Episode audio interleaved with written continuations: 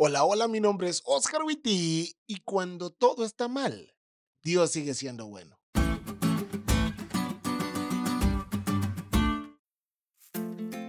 ¿Alguna vez te has enfermado de verdad? Yo sí.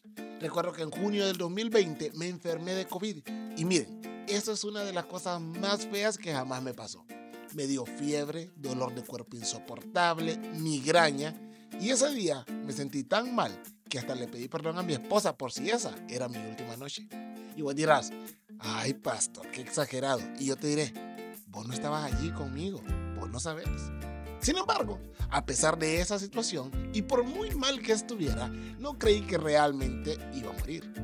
Pero hace poco platiqué con una persona que perdió a un familiar después de una dura batalla durante mucho tiempo con varias enfermedades.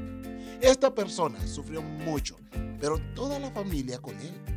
Así que su fallecimiento, aunque fue doloroso y aún lo sufren, saben que fue lo mejor. Un descanso merecido para ese guerrero que peleó contra sus enfermedades y un descanso merecido para su familia también que lo acompañó hasta el día en que descansó. Qué difícil es entender que los hijos de Dios, aquellos que lo amamos en este mundo, también sufrimos enfermedades e incluso la muerte. Sin embargo, me gusta lo que dice la lección.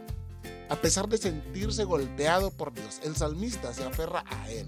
Aunque sufre, no niega el amor de Dios y sabe que Dios es su única salvación.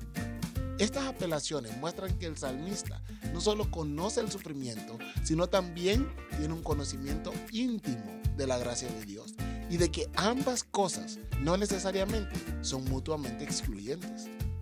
En muchas ocasiones, en medio del dolor, dejamos de ver el amor y la bondad de Dios. Pero así como en los días buenos Dios es bueno, en los días malos Dios sigue siendo bueno.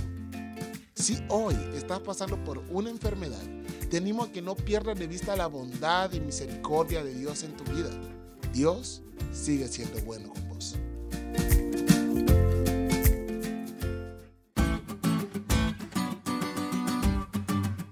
¿Te diste cuenta lo cool que estuvo esta lección? No te olvides de estudiarla y compartir este podcast con todos tus amigos. Es todo por hoy, pero mañana tendremos otra oportunidad para estudiar juntos.